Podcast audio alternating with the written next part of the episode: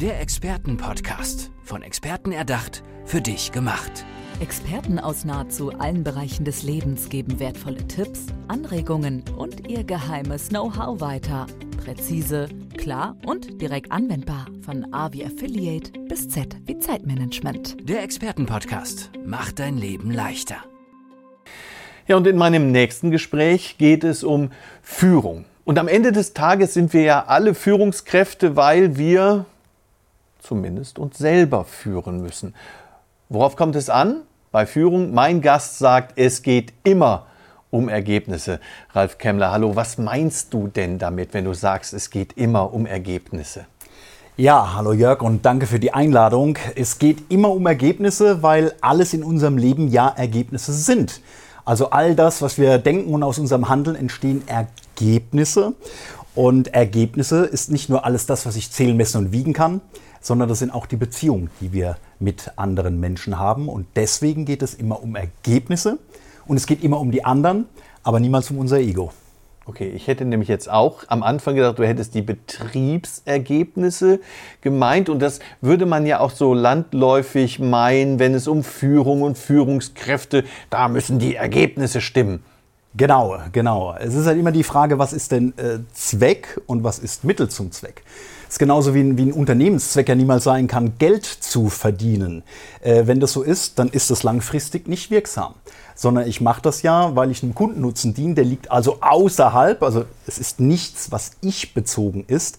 Und dann ist es ja wiederum durchaus in Ordnung, dass man auch Geld verdient. Mhm. Und genau das zieht sich durch. Ich muss immer sehen, was ist jetzt denn eigentlich der Zweck oder ist es nur Mittel zum Zweck?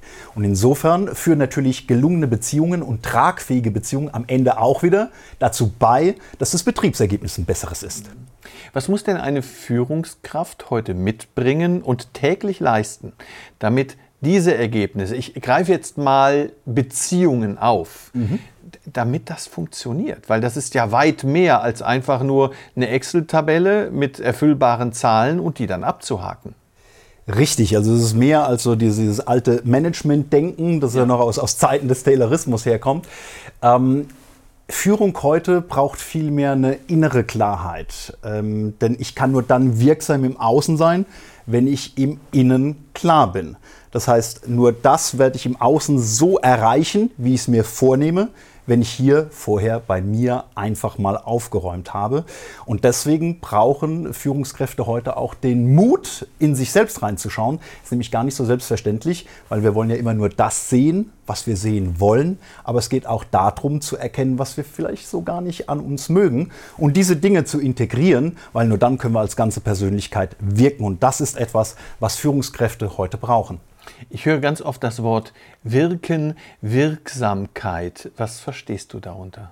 Unter Wirken und Wirksamkeit machen wir es ganz einfach. Also wir, wir malen ja schon mal uns die, die, die schönsten Träume aus, wie unsere Zukunft aussieht, was wir alles erreichen wollen.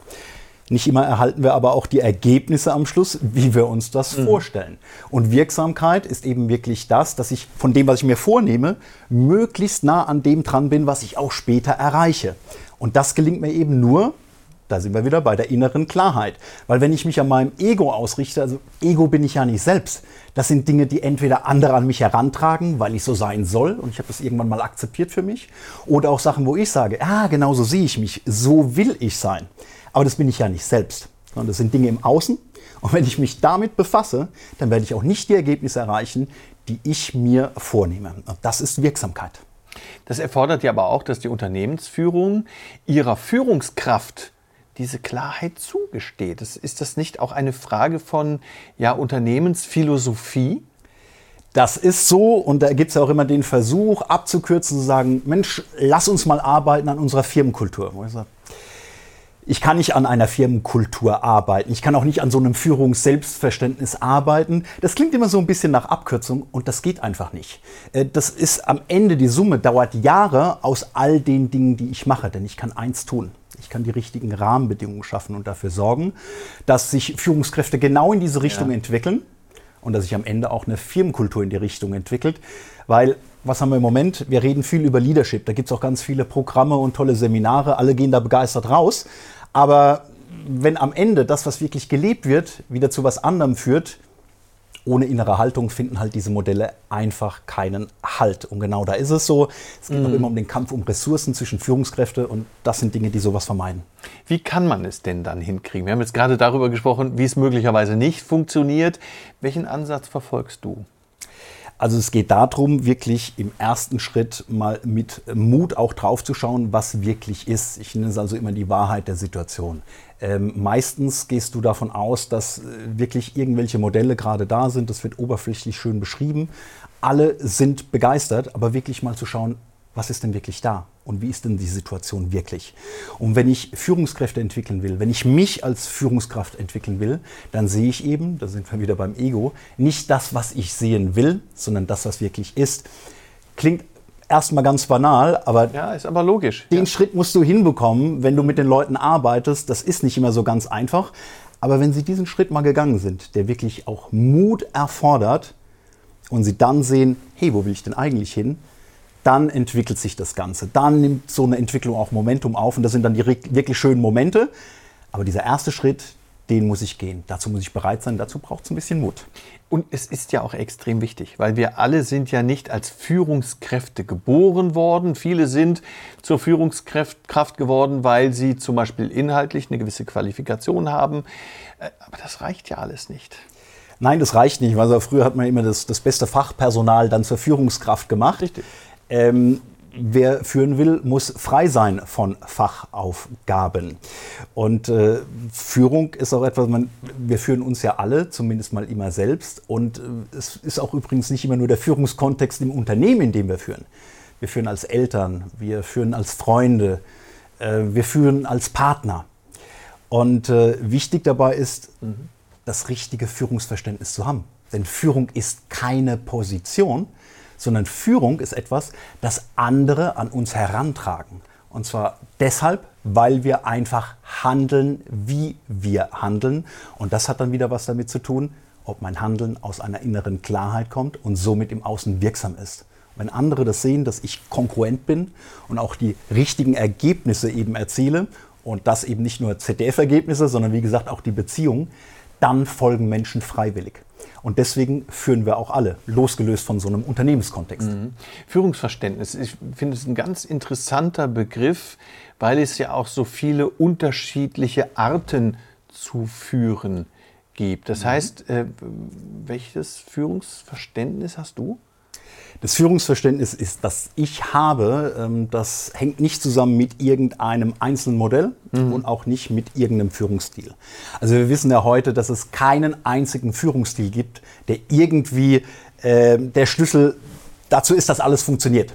Gibt es einfach Nein, nicht. Weil wir mit Menschen zusammenarbeiten. Genau. Und genau deswegen, weil wir mit Menschen zusammenarbeiten, das ist das eine, und dann kommt noch das nächste, nämlich der Kontext. Das heißt, in meinem Unternehmen in dem ich heute als Führungskraft vielleicht höchst erfolgreich bin und ich wechsle in ein anderes Unternehmen, plötzlich funktioniert das gar nicht mehr so mit der Führung.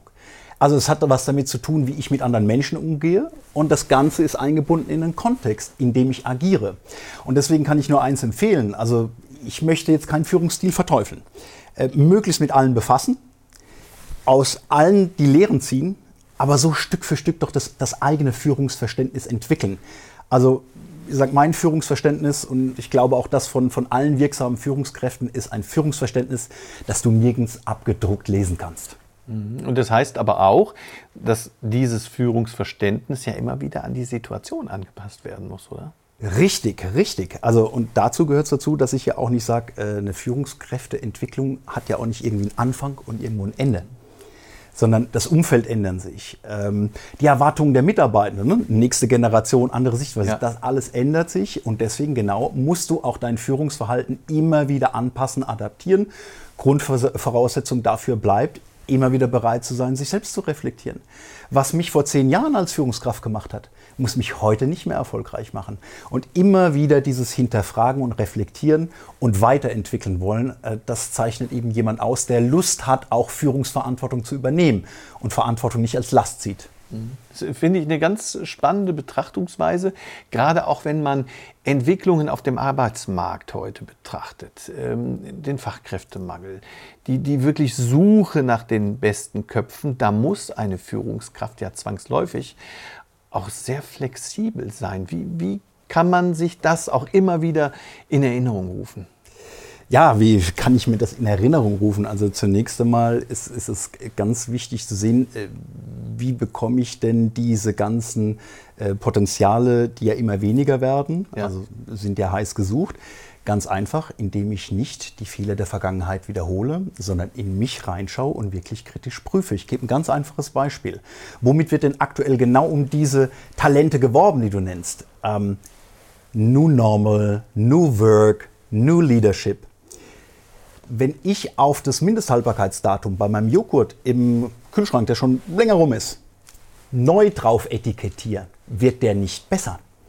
Also ich erlebe auch da wieder so eine Modellbesessenheit.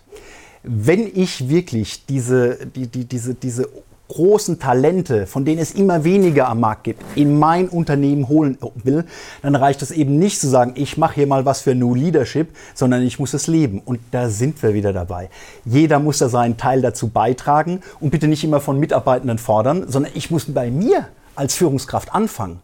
Und das gilt für alle Führungsebenen. Bis oben hin einschließlich, äh, nur dann kann es funktionieren. Du klingst sehr begeistert von deinem Thema. Was begeistert dich so sehr an der wirksamen Führung?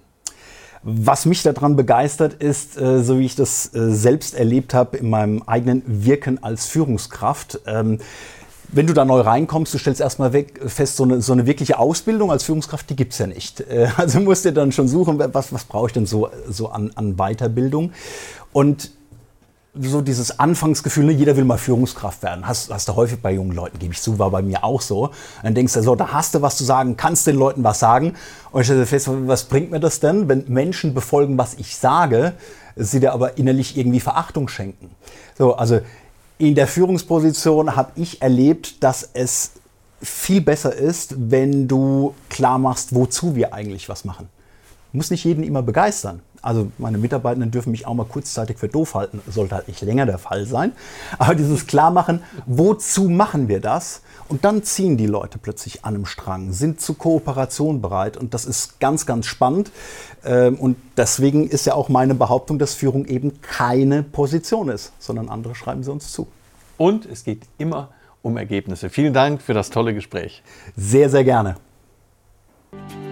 Der Expertenpodcast. Von Experten erdacht, für dich gemacht. Wertvolle Tipps, Anregungen und ihr geheimes Know-how. Präzise, klar und direkt anwendbar.